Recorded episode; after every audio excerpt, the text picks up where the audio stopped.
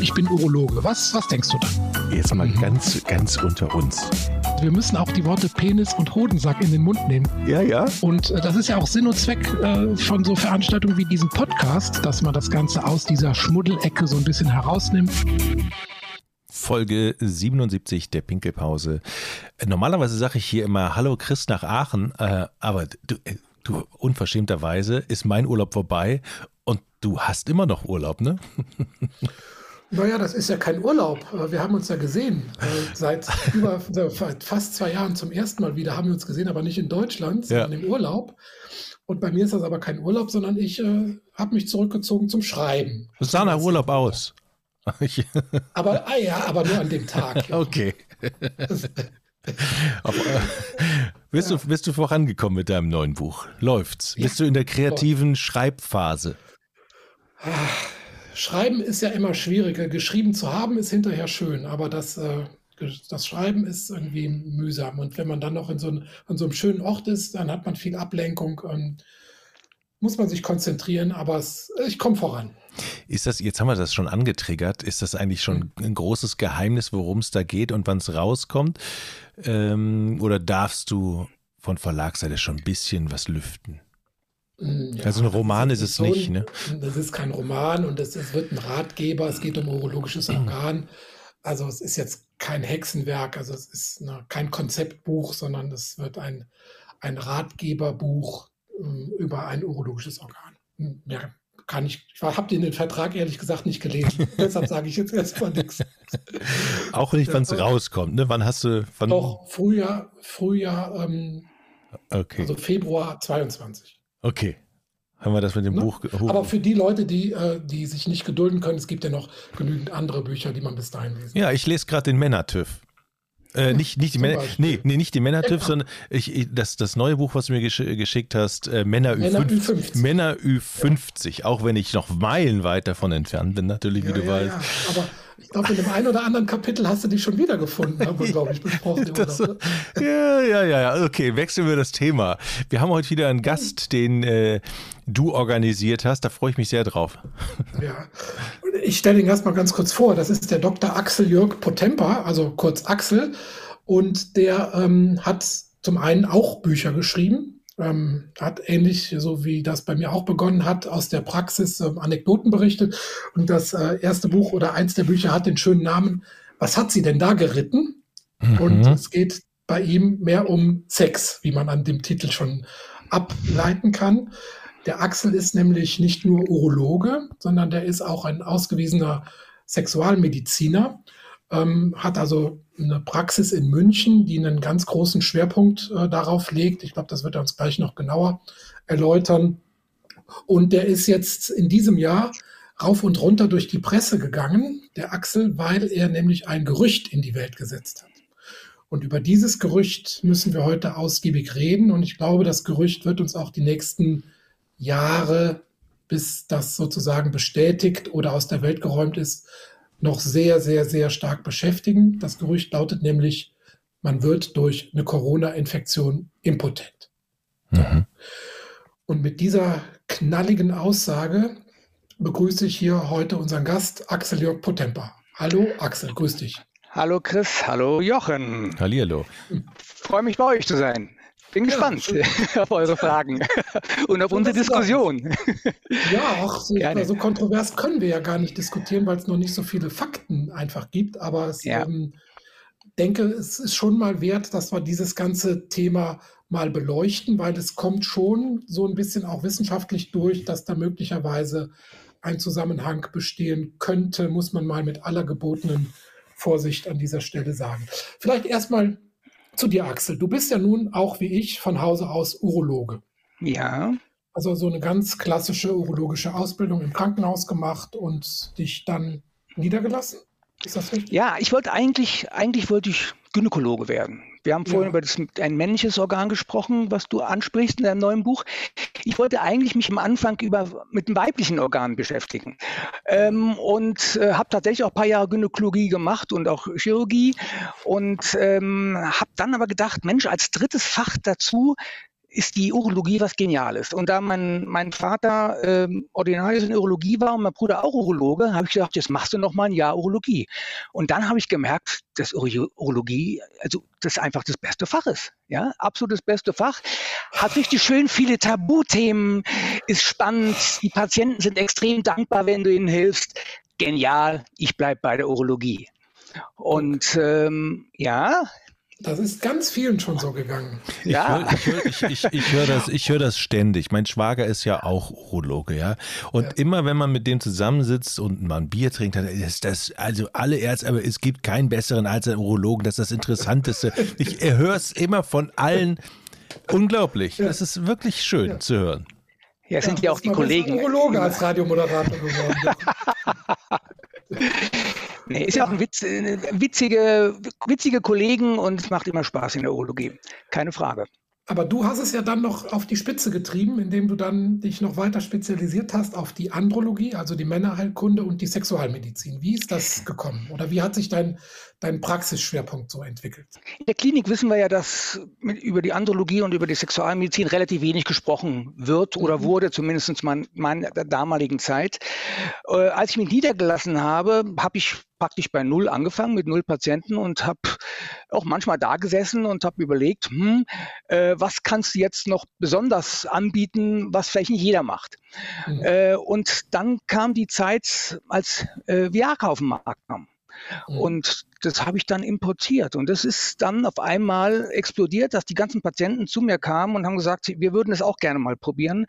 Dann habe ich ähm, die PD5-Hämmer, die, die anderen PD5-Hämmer ähm, mit Studien begleitet und bin sozusagen reingekommen in diese sexualmedizinische Fragestellung, weil es halt einfach klasse war, dass man immer so drei, vier Jahre voraus ist, wenn man auch Studienleiter ist.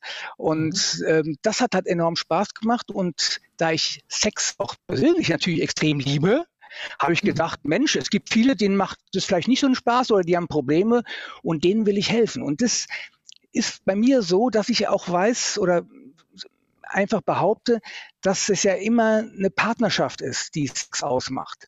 Deswegen äh, habe ich auch viele Patientinnen, die mit sexualmedizinischen Fragen zu mir kommen und dabei hilft mir natürlich meine gynäkologische Ausbildung. Du bist ja sogar mit einer Radiosendung äh, bei Munich FM vertreten und die heißt der Paartherapeut. Das heißt also, es geht ja dann noch weiter bei dir, also bist nicht ja. nur der Männerarzt, der Viagra verschreibt, ja. Es geht ja noch in die ähm, sexualtherapeutische, paartherapeutische Schiene bei dir rein. Ja, es ist so, dass ich ähm, gerade am Anfang eigentlich nur mindestens ein Stundentermine mache, weil ich mein, die Anamnese sehr ernst nehme und da bohre ich richtig tief. Und da frage ich auch nach Gewohnheiten, nach Vorlieben, nach Fetischen. Und mhm. auf die Art und Weise habe ich gemerkt, dass die Patienten auch die Patientinnen, entweder wenn sie getrennt oder später als Paar auch kommen, gemerkt haben oder dass man mit mir reden kann und dass ich oder dass sie Themen ansprechen können, die sie zu Hause nicht ansprechen können oder wo sie dann in Streit verfallen. Ja, da bist ist du als als Sexualmediziner ja manchmal nur als Moderator dabei, stellst ein paar Fragen oder lässt sie reden. Oft ist es so, dass sie die Lösung selbst finden, wenn du die richtigen Fragen stellst. Da musst du nicht immer groß äh, medikamentös oder diagnostisch helfen oder therapeutisch dann helfen, sondern das Gespräch ist oft die Therapie an sich. Und das macht mir enorm Spaß.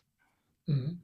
Darf ich eine Frage stellen dazu? Erstmal äh, habe ich das Gefühl, dass man natürlich für diesen Beruf dann in dem besonderen, in diesem besonderen Thema auch ähm, irgendwie ein bisschen was vom Psychiater haben muss oder zumindest Eigenschaften, sich tief in den Menschen einfühlen zu können, da was rauszuhören, ihn ja, in die Hand zu nehmen. Braucht man da besondere Skills, um das zu können? Ich glaube, du brauchst nur einen klaren Menschenverstand.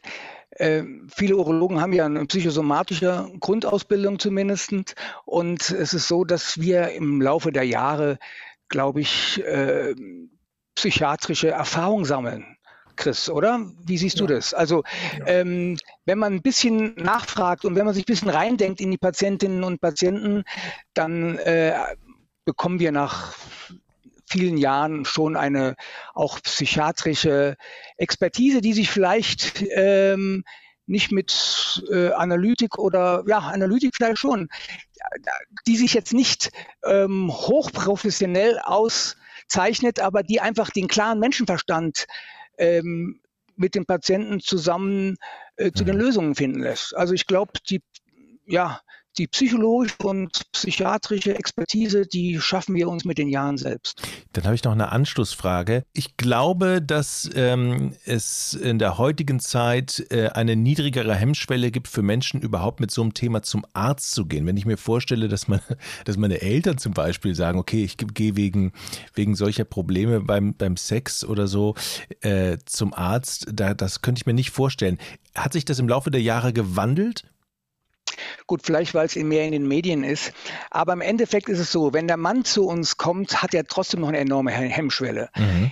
Die Frauen, die Frauen sind da wesentlich lockerer. Die erzählen manchmal Sachen, die wollte ich so genau gar nicht wissen. Also das ist schon irre. Also die, aber die Männer, die musst du halt einfach klar in der Anamnese sehr direkt äh, nach Erektionsstörungen, nach Ejakulationsproblemen und solchen Sachen fragen und dann kommen die dazu. Natürlich, die Medien spielen eine Rolle oder auch Fifty Shades of Grey, mhm. äh, was in den USA äh, ja eine, eine, Rolle gespielt hat, dass die Frauen auch wieder mehr aus sich rauskommen oder mehr ihre Wünsche geäußert haben.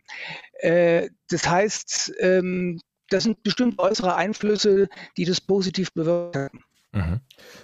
Ich kann aber nur bestätigen, dass wir auch als Urologen ähm, in den letzten Jahren immer mehr von den Organmedizinern ähm, zu sagen wir mal, ähm, empathischen Begleitern der Patienten geworden sind. Und das ähm, wissen viele Patienten dann auch zu schätzen, dass man jetzt also nicht einfach nur in die Medikamentenschublade greift und eine Pille rausnimmt, sondern dass man versucht, auch auf psychologischer Ebene vielleicht oder auf paartherapeutischer Ebene der Sache mehr auf den Grund zu gehen. Jetzt könnten wir natürlich noch stundenlang über Sexualmedizin an sich sprechen, aber wir müssen zum eigentlichen Thema unseres Podcasts heute kommen. Und das ist ja dieses Gerücht, also Gerücht, sage ich jetzt mal, dass Corona, eine Corona-Infektion, eine SARS-CoV-2-Infektion ähm, eine Impotenz auslösen kann. Wie bist du in deiner Praxis darauf gekommen, dass das so sein könnte? Wann kam in dir der Verdacht auf, Mensch, jetzt habe ich schon wieder einen, der sagt, ich hatte Corona und im zeitlichen Zusammenhang dazu ist bei mir die Potenz schlechter geworden. Wie? Also erzähl mal. Also vor anderthalb Jahren, das war so im März 2020, habe ich mitbekommen, dass die Covid-Erkrankung eine so eine generelle Entzündung im Körper, vor allem in den Gefäßen ist. Und ähm, dann habe ich mir gedacht, Mensch, wenn es Lungen, Nieren, Herz angreift, dann greift es doch bestimmt auch den Penis oder die Penisschwellkörper mit den empfindlichen Gefäßen, die da drin sind und auch den Hoden natürlich an. Ähm, habe aber lange nichts drüber gehört. Ich habe dann ab April 2020 einfach mal äh, mir Stichworte zu den Patienten gemacht, habe sie gefragt, da gab es ja noch keine Impfung, ähm, ob sie von der Erkrankung gehört haben, ob sie schon selbst erkrankt sind und dergleichen. Ähm, das heißt, ich habe mir eine ja, das automatisch mit in die Anamnese mit reingeholt. Ähm, und habe dann festgestellt, dass es doch einige Patienten gibt, die erkrankt sind ähm, und die hinterher ähm, vielleicht gar nicht direkt nach der Erkrankung, aber in einem zeitlichen Versatz. Ich habe damals gesagt, Mensch, sechs Monate später, das war so mein, mein, mein Limit, wo ich gesagt habe, wie ist es vom, einfach vom, vom Long-Covid her? Ja? Post-Covid ist ja direkt nach der Erkrankung und normalerweise sagt man bei dem, äh, dem Long-Covid dann äh, drei Monate später, aber ich habe gesagt, ab sechs Monate später, wenn dann eine Erektion aufgetreten, äh, eine Erektionsstörung aufgetreten ist, habe ich halt gefragt, waren Sie mal Covid-positiv, waren Sie erkrankt? Und ähm, so haben sich bei mir eben die Patienten angesammelt, ähm, inzwischen sind es 67 Patienten, die positiv getestet waren, ähm, wovon 56 auch klinisch äh, signifikant erkrankt waren ähm, und die dann mit einem zeitlichen Abstand von circa sechs bis acht Monaten tatsächlich eine erektile Dysfunktion entwickelt haben. Hm. Das ist ja eine ganz wichtige Information. Also es handelt sich ja bei dem, was du festgestellt hast, nicht um die akute Infektion, die man ja zum Beispiel an der Lunge hat, wo auch die ja. Gefäße entzündet sind, sondern offenbar um eine Symptomatik, die in den Bereich Long-Covid dann mit reinzuzählen wäre, wenn sich das so bestätigt. Ja, die haben natürlich schon gesagt, dass es auch vorher schon losging. Mhm. Ähm, aber äh, es, ich, ich wollte einfach für mich ähm, so, eine, so eine Grenze setzen, dass ich dachte, naja, das kann ja auch mal sein, wenn ich jetzt äh, Corona habe, dann habe ich vielleicht auch sowieso keine Lust auf, auf Sexualität. Oder das ist, kennen wir ja von Patienten nach einer radikalen mhm. Prostatektomie. Das kann ja dann einfach nur ein Side-Effekt sein.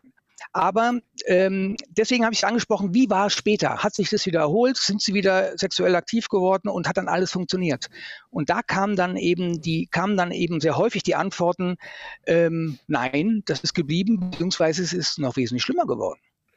Und das waren Patienten, die praktisch vor der Covid-Infektion keine Potenzstörung hatten. Genau, genau. Das war ja eine, eine Conditio, dass man praktisch vorher äh, vollkommen äh, potent war und die dann im Rahmen der Erkrankung oder eben danach äh, diese Erektionsstörungen entwickelt haben. Gibt es eigentlich da auch schon eine größere andere Datenbasis zu, ähm, die das unterstützen und bestätigen? Interessanterweise habe ich mich damals schon gewundert, warum das keinen interessiert. Mhm. Ähm, ich habe dann zum ersten Mal eigentlich ähm, im Dezember 2020 in Nature was gelesen, äh, dass, dass es eine chinesische Arbeitsgruppe äh, auch untersucht hat und die dann äh, Viruspartikel im Hoden und in, in, in, Keimzellen, also in Tubuli, entdeckt haben. Ähm, erst im Juli diesen Jahres gab es eine, äh, eine, ja, eine Veröffentlichung ähm, aus Miami, ähm, dass, es, dass die auch Viruspartikel in den Schwellkörpern gefunden haben. Also ich finde schon ziemlich lange, seitdem es die Erkrankung gibt. Und ich war ein bisschen verdutzt, äh, dass das vorher keinen so interessiert hat oder auch keiner systematisch angegangen ist. Ich mutmaße aber auch mal, dass bei den Zulassungsstudien zum Beispiel für die Impfstoffe ja nach sowas auch gar nicht gefragt wurde, vielleicht möglicherweise, kann ich mir vorstellen. Also ähm, ich glaube tatsächlich, dass das jetzt alles mit Covid so schnell gehen musste, dass vielleicht auch solche Sachen gar nicht systematisch erhoben wurden vor, also zum Beispiel bei den Impfstoffzulassungen oder bei den Krankenhausaufnahmen, dass dann natürlich keine Sexualanamnese im Notfall in der Ambulanz dann gemacht wird und dann solche Erscheinungen dann erst später so wie bei dir jetzt, als Fallberichte aufploppen. So, jetzt haben wir aber diese doch schon enorme Zahl an, jetzt allein in München, über 60 Patienten, die vorher potent waren und nach einer sechs Monate nach einer Covid-Infektion Potenzstörung haben. Das heißt also, es müsste ja jetzt irgendeine systematische Erhebung, Untersuchung geben, um dieser Sache weiter nachzugehen. Ja, ähm, mir ist tatsächlich keine bekannt. Es kann natürlich sein, dass jetzt das welche eine läuft. Ich weiß, dass in eine italienische Arbeitsgruppe ähm, die Testos, den Mangel oder den geringeren Testosteronwert untersucht mhm. gerade ähm, und dass die dann vielleicht parallel auch äh, penile Defekte ähm, sich anschauen. Ähm, aber ich kenne keine tatsächlich keine Studie, die aktuell ähm, das systematisch aufarbeitet. Was nicht heißt, dass es nicht, dass es nicht gibt, weil ich meine, das wird ja erst veröffentlicht, wenn es fertig ist. Ne? Es ist ja sowieso so, dass wir das alles momentan nur retrospektiv, also rückblickend betrachten können. Also man müsste ja eigentlich eine Studie machen, wo man Männer screent und dann in zwei Gruppen teilt und die Gruppe, die dann irgendwann eine ähm, Infektion bekommt, ist dann die Gruppe, die beobachtet wird, im Vergleich zu der Kontrollgruppe, mhm. die keine Infektion bekommt. Man wird natürlich niemanden sozusagen willentlich einer Infektion aussetzen, um das zu beobachten. Aber genau, beantworten ja. wird man diese Frage, denke ich, nur wirklich können, wenn man das prospektiv machen würde, also vorausschauend. Mhm. Aber was denkst du denn, welcher Mechanismus könnte dahinter stecken? Also, hm, du hast ja eben schon angedeutet, mit den Blutgefäßen im Schwellkörper, da könnte der, der Haken sein, wenn so, eine, so ein Problem auftritt. Ja, ähm, Bisher ist man ja immer davon Gefäßentzündungen ausgegangen, äh, damit nachfolgenden Thrombosen. Das war ja eigentlich immer so jetzt bei den anderen Organen die Arbeitshypothese. Ähm, nachdem ich auch bei diesen Patienten, eigentlich bei den meisten meiner Patienten auch den Testosteronspiegel und auch DHA und, und FSH und LH bestimme, ist mir mhm. aufgefallen, dass da auch ein, ein Defizit entstanden ist, besonders bei den Patienten, die eben diese Idee entwickelt haben. Ja, mhm. und ähm, dieser Entzündungsprozess innerhalb der Gefäße, also im Endothel, mhm. ähm, also Endothel postuliert natürlich. Postuliert natürlich. Der Laien als Zuhörer, ja, müssen wir okay. Also Endothel, Endothel ist, genau, sind die inneren, das sind die inneren Zellen, die, die praktisch die Gefäße innen auskleiden und ähm, die ähm, stoßen Stickoxid aus. Und dieses Stickoxid wird eigentlich ausgestoßen, wenn man Lust auf Sex hat. Ähm, dazu muss Testosteron aber auch da sein, damit man gut Lust bekommt, ja, also damit die sexuelle Stimulation überhaupt stattfindet. Dann wird über den Stickoxidausstoß werden die Gefäße weitgestellt, es wird praktisch eine, eine Kaskade in Gang gesetzt und dadurch kommt es zum verstärkten Bluteinstrom in die penelen Schwellkörper und dadurch zur Erektion. Ähm, wenn jetzt dieser Stickoxidausstoß ausbleibt, weil zum Beispiel weniger Lust da ist, weil zum Beispiel auch weniger Testosteron ja vorliegt, auch im Rahmen von Entzündungen in diesem Endothel, ähm, gehe ich davon aus, oder das ist eine Vermutung von mir einfach, dass dadurch diese, diese Kaskade die mit dem äh, zyklischen GMP, also diese Kaskade, das, oder dieser Mechanismus, dass die Gefäße weit werden und den Schwellkörper verstärkt mit Blut versorgen, um eine Erektion zu bekommen, dass dies gestört ist. Mhm. Und dadurch die Erektionsstörungen entstehen. Ja, klingt, klingt alles sehr plausibel und äh, das entscheidende Argument hast du ja auch schon gebracht. Es werden ja fast alle Organe irgendwo betroffen. Warum sollte der Penis ausgeschlossen sein davon, von dieser? Ganz genau, ganz genau. Und ähm, wichtig ist eben auch, dass das dass das Testosteron bei den Patienten ähm, deutlich niedriger ist.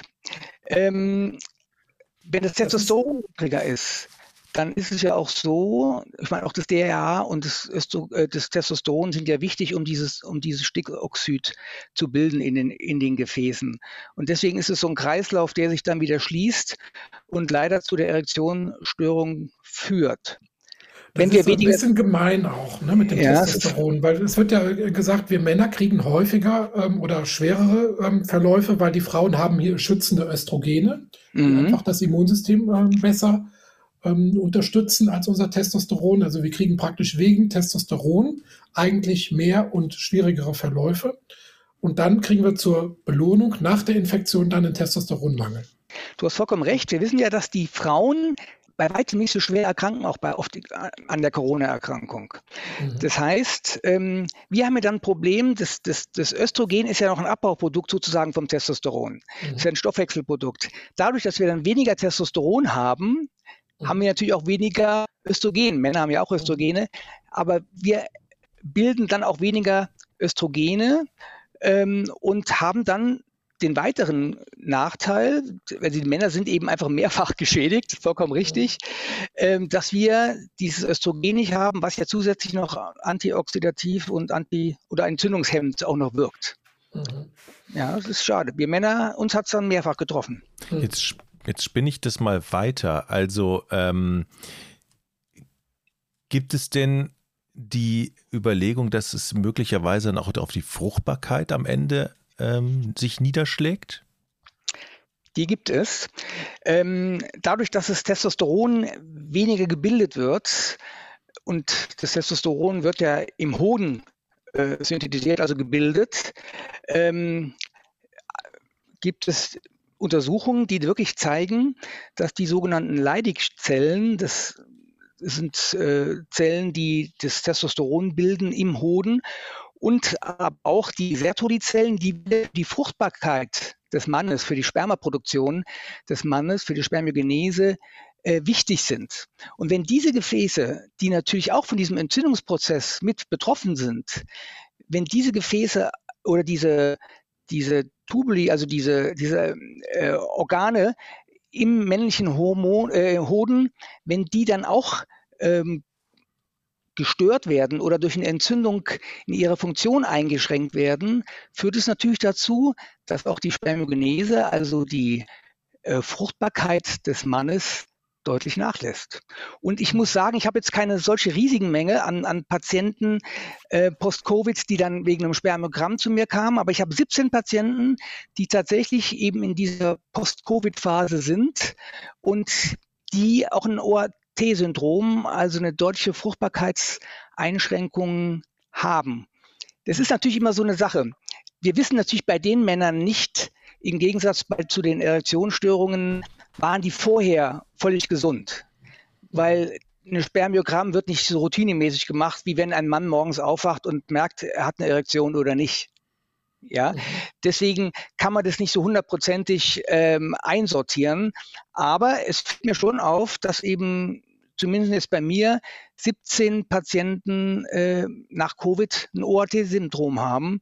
Und mhm. das ist schon überdurchschnittlich, das muss man sagen. Ja, und elf davon, das, das muss ich noch sagen, elf davon haben übrigens vorher schon Kinder mhm. gezeugt. Okay, also möglicher, möglicher ja. Äh, Zusammenhang. Und das wurde ja auch schon in dieser von dir schon genannten Nature, also Studie, äh, die hochrangig publiziert wurde in Nature, schon gezeigt, dass ja. also ähm, Partikel von SARS-CoV-2 im Hoden bei fünf Verstorbenen äh, nachgewiesen wurden, schon in der Anfangsphase von, genau. von der Pandemie. Also mhm. mh, das dringt offenbar, dringen die, die Viren da auch bis in die Hodenzellen vor. Zumindest wurden Partikel der Viren in Hodenzellen nachgewiesen. Also auch dieses Gerücht, also es ist heute wieder eine ganz furchtbare Folge, muss man ganz klar sagen. Also wir haben, wir haben eine Impotenz, äh, wir haben eine Unfruchtbarkeit, wir haben einen Testosteronmangel. Jetzt müssen wir irgendwie noch wieder die Kurve kriegen zu was Positivem. Und das wäre jetzt, glaube ich, hm, die Behandlung, Oder? kannst du da was Positives vermelden? Ich wollte auf die Impfung abheben noch, weil da, glaube ich, können wir wirklich Entwarnung geben. Ähm, dass also zumindest durch die Impfung solche Nebenwirkungen mit an Sicherheit grenzender Wahrscheinlichkeit nicht zu erwarten sind. Also da gibt es sowohl ähm, Studien, die im, im äh, JAMA publiziert wurden, als auch eine Entwarnung seitens des RKI, dass also solche Folgen bei der Impfung ähm, nicht dokumentiert sind. Ja, das kann ich auch nur bestätigen, also aus meiner Praxis raus. Ich habe ja 600 äh, Patienten pro Jahr, die ähm, wegen Erektionsstörungen zu mir kommen. Und die frage ich natürlich auch, ob sie geimpft sind. Und äh, da ist äh, ein sehr, sehr hoher Prozentsatz geimpft. Ähm, und die, ähm, oder wir mal, die die kommen ja wegen urologischen Problemen, nicht nur wegen Erektionsstörungen. Und ich habe diese ähm, bewusst diesen meinen Blickwinkel auch auf eine Impfung mit eventuell folgender sexueller Funktionsstörung gelegt und habe überhaupt keine Parallele gefunden. Und muss sagen, du hast ja auch richtig gesagt, das RKI äh, zum Beispiel hat ja auch klar ähm, dargelegt, dass es keine negativen Impffolgen in Form von sexuellen Funktionsstörungen gibt nach einer Impfung. Und äh, ich, ich muss ehrlich sagen, außer den leichten Impfnebenwirkungen, die ja bei allen Impfungen oder bei den meisten Impfungen mal ein, zwei, drei Tage hinterher entstehen können, habe ich bei den bei meinen Patientinnen und Patienten, auch selbst bei mir, ähm, keinerlei ähm, Impf, wirklich massive, signifikante Impfwirkungen äh, festgestellt. Ich weiß nicht, ob du da andere Erfahrungen hast. Äh, also ich habe da sowieso jetzt natürlich nicht das Patientengut, ähm, dass man das jetzt repräsentativ berichten könnte, muss aber auch ehrlicherweise sagen, dass ich natürlich jetzt nicht die Sexualanamnese mit dem Impfstatus äh, so abgeglichen habe, wie du das vielleicht in der Anamnese machst. Mhm, mhm. Jetzt mal eine Frage von mir als ähm, nicht Arzt, sondern als ähm, neugieriger Journalist. Wenn ich mir das alles so anhöre, aber in den Zwischentönen gesagt wird, ähm, ja eigentlich haben wir noch gar nicht so viel da, das müsste untersucht werden. Ähm, ist es denn nicht an der Zeit, dass man da tätig wird oder habe ich das gerade verstanden? Man ist schon tätig, es gibt nur noch keine Ergebnisse. Es ist ja so, die Arbeitsgruppen, die Studien in der Richtung durchführen, die ähm, publizieren es ja nicht am Anfang, sondern die publizieren es, wenn sie zumindest mal Zwischenergebnisse haben. Ähm, ich kenne tatsächlich keine einzige Arbeitsgruppe. Aber das heißt natürlich nicht, dass man da jetzt auch trotzdem äh, nachschaut. Ich bin eigentlich optimistisch. Ähm, denn das belastet ja die Patienten und am Anfang hat man wirklich natürlich die Erkrankung vor allen Dingen im Fokus gehabt und bei denen es um Leben und Tod geht. Äh, bei der Sexualität geht es ja vor allen Dingen um Lebensqualität, was ich sehr, sehr wichtig empfinde. Ähm, und äh, ich glaube, dass da die Kollegen auch inzwischen äh, hinten dran sind. Und ich glaube auch, dass jetzt im Rahmen der, der neuen Impfstoffe, dass da vielleicht die Impf, äh, die Sexualanamnese vielleicht doch einen Stellenwert bekommt.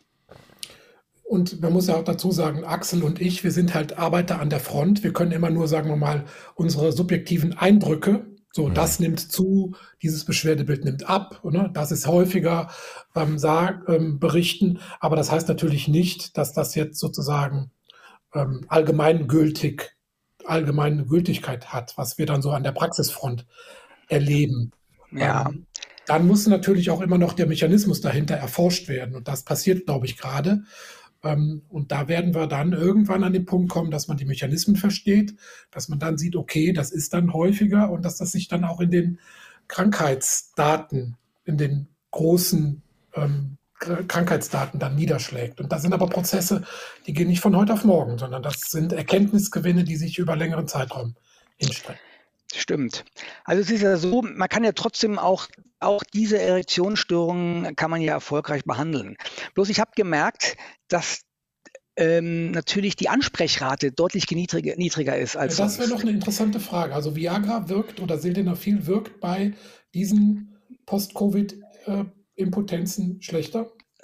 Wirkt schlechter, hängt natürlich teilweise auch mit dem niedrigeren Testosteronwert zusammen. Wie gesagt, das heißt, die Libido ist ja auch wichtig, sonst, sonst läuft es nicht. Sonst ist kein Stickoxidausstoß aus den mhm. Gefäßinnenwänden da.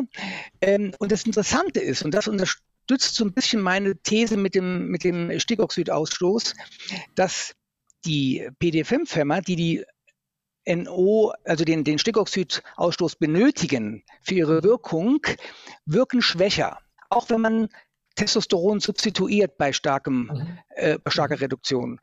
Ähm, aber, die, ähm, aber das Alprostadil, also Muse und Vitarus, das heißt also, ähm, äh, wo, die, wo die Wirkung ähm, praktisch direkt am Schwellkörper äh, eintritt, die also, wo man keine Lust braucht als Patient, wo man auch kein NO braucht, die mhm. wirken perfekt wie immer. Mhm. Ja? Gibst, du routinemäßig noch Arginin dazu, um den NO-Haushalt zu normalisieren? Nein, oder nein. Ähm, Testosteron ähm, und, äh, und Sildenafil. Das ja, ähm, gut. Ähm, L-Arginin hat, hat Vorteile, weil es natürlich nochmal einen zusätzlichen Placebo-Effekt gibt. Und viele Patienten lesen das ja, kriegen Werbung und sagen, kann ich das nicht auch noch dazu nehmen? Sage ich, klar können Sie dazu nehmen. Das ist ja, ja, das ist ja, das ist ja eigentlich ein Enhancer. Das heißt, das, das kann ja dann noch besser werden. Ähm, aber ist ein Katalysator im Grunde genommen. Aber ähm, ich glaube, also ich, ich glaube nicht ganz so daran. Ähm, aber natürlich als für einen Placebo-Effekt, der extrem wichtig ist. Der hat ja in unseren Studien gezeigt, als wir die PD5-Hämmer äh, wirklich an den, an, den, an den Patienten getestet haben, dass der Placebo-Effekt ähm, also bei den, nicht, bei den Patienten, die keine, äh, keinen Wirkstoff hatten, bis zu 50 Prozent ging. Das ist ja mhm. irre. Also kennen wir ja auch bei Tumorerkrankungen. Das habe ich immer noch nicht verstanden, dass Tumor, äh, Tumore zurückgehen, äh, allein ähm, auch dadurch bei den Patienten, die eigentlich gar keinen Wirkstoff bekommen, die in einem mhm. Arm, der wirkungsfrei, wirkstofffrei ist, ja. äh, da bin ich manchmal total verdutzt und ähm, ja. Das ist das, das ist unser Immunsystem wird auch von der Psyche getriggert. Und wenn man denkt, man kriegt was Gutes, dann hat man eben diesen 20-prozentigen Placebo-Effekt. Ja, das ist irre. Das ist toll. Aber das kann, natürlich, kann man natürlich zusätzlich noch ähm, mit einbringen, das ist klar. Ähm, deswegen hast du vollkommen recht, das L-Arginin wäre auch nochmal eine zusätzliche Verstärkung. Axel, ich fand das ein super, super spannendes Thema, was auch viele gar nicht auf dem Schirm hatten oder für viele wahrscheinlich unsere Hörer also komplett neu. Ähm, ja, da werden wir noch viel von hören. Da bin ich fest überzeugt. Das glaube ich auch, weil wenn es da also ab, also wenn es dann auch noch um Fruchtbarkeit geht, hat das ja nochmal eine andere Dimension. Ne? Also das geht ja nochmal gesellschaftspolitische Geschichten. Also da bin ich sehr gespannt, was da noch an Schlagzeilen und, und Erkenntnisgewinn auf uns zukommt, die nächsten, die nächste Zeit. In, interessant und ist wo wird es als erstes präsentiert, Jochen? Ja, hier. In der Pinkelpause? In der Pinkelpause, ja. ich bin mir nicht ganz sicher, aber so ist es natürlich, ja. Ja, ja, ja. Interessant ist vielleicht eins noch, und zwar, dass Covid nach den aktuellen Daten nicht übertragen werden kann über das Airpolat. Ach, endlich die abschließende gute Nachricht. Die heben wir jetzt mal ganz, ganz genau. hervor. Denn wir haben immer der, die Maxime, wir gehen aus dem Podcast mit einer guten Nachricht raus. Ich hole jetzt noch eine gute Nachricht, Chris. Ich würde nämlich, ich würde nämlich Axel nochmal zu einer zweiten Folge irgendwann einladen. Ich muss ja, dieses Thema Sexualmedizin nochmal genauer erforschen. Ja, klar. Und dieses Buch vorstellen, was ja. hat sie denn da geritten? ja. Sehr gerne. Ja. Machen wir. Axel, vielen Dank. Und ähm, ja, wir hören uns. Ne? Mach's gut. Wir hören uns. Jochen, dir auch. Dankeschön. Gute, bis dann. Bleib gesund. Hat Spaß gemacht. Ciao, ciao. Tschüss. Ja, hat Spaß gemacht. Ciao. Ich bin Urologe. Was, was denkst du da? Jetzt mal ganz, ganz unter uns. Wir müssen auch die Worte Penis und Hodensack in den Mund nehmen. Ja, ja. Und äh, das ist ja auch Sinn und Zweck äh, von so Veranstaltungen wie diesem Podcast, dass man das Ganze aus dieser Schmuddelecke so ein bisschen herausnimmt.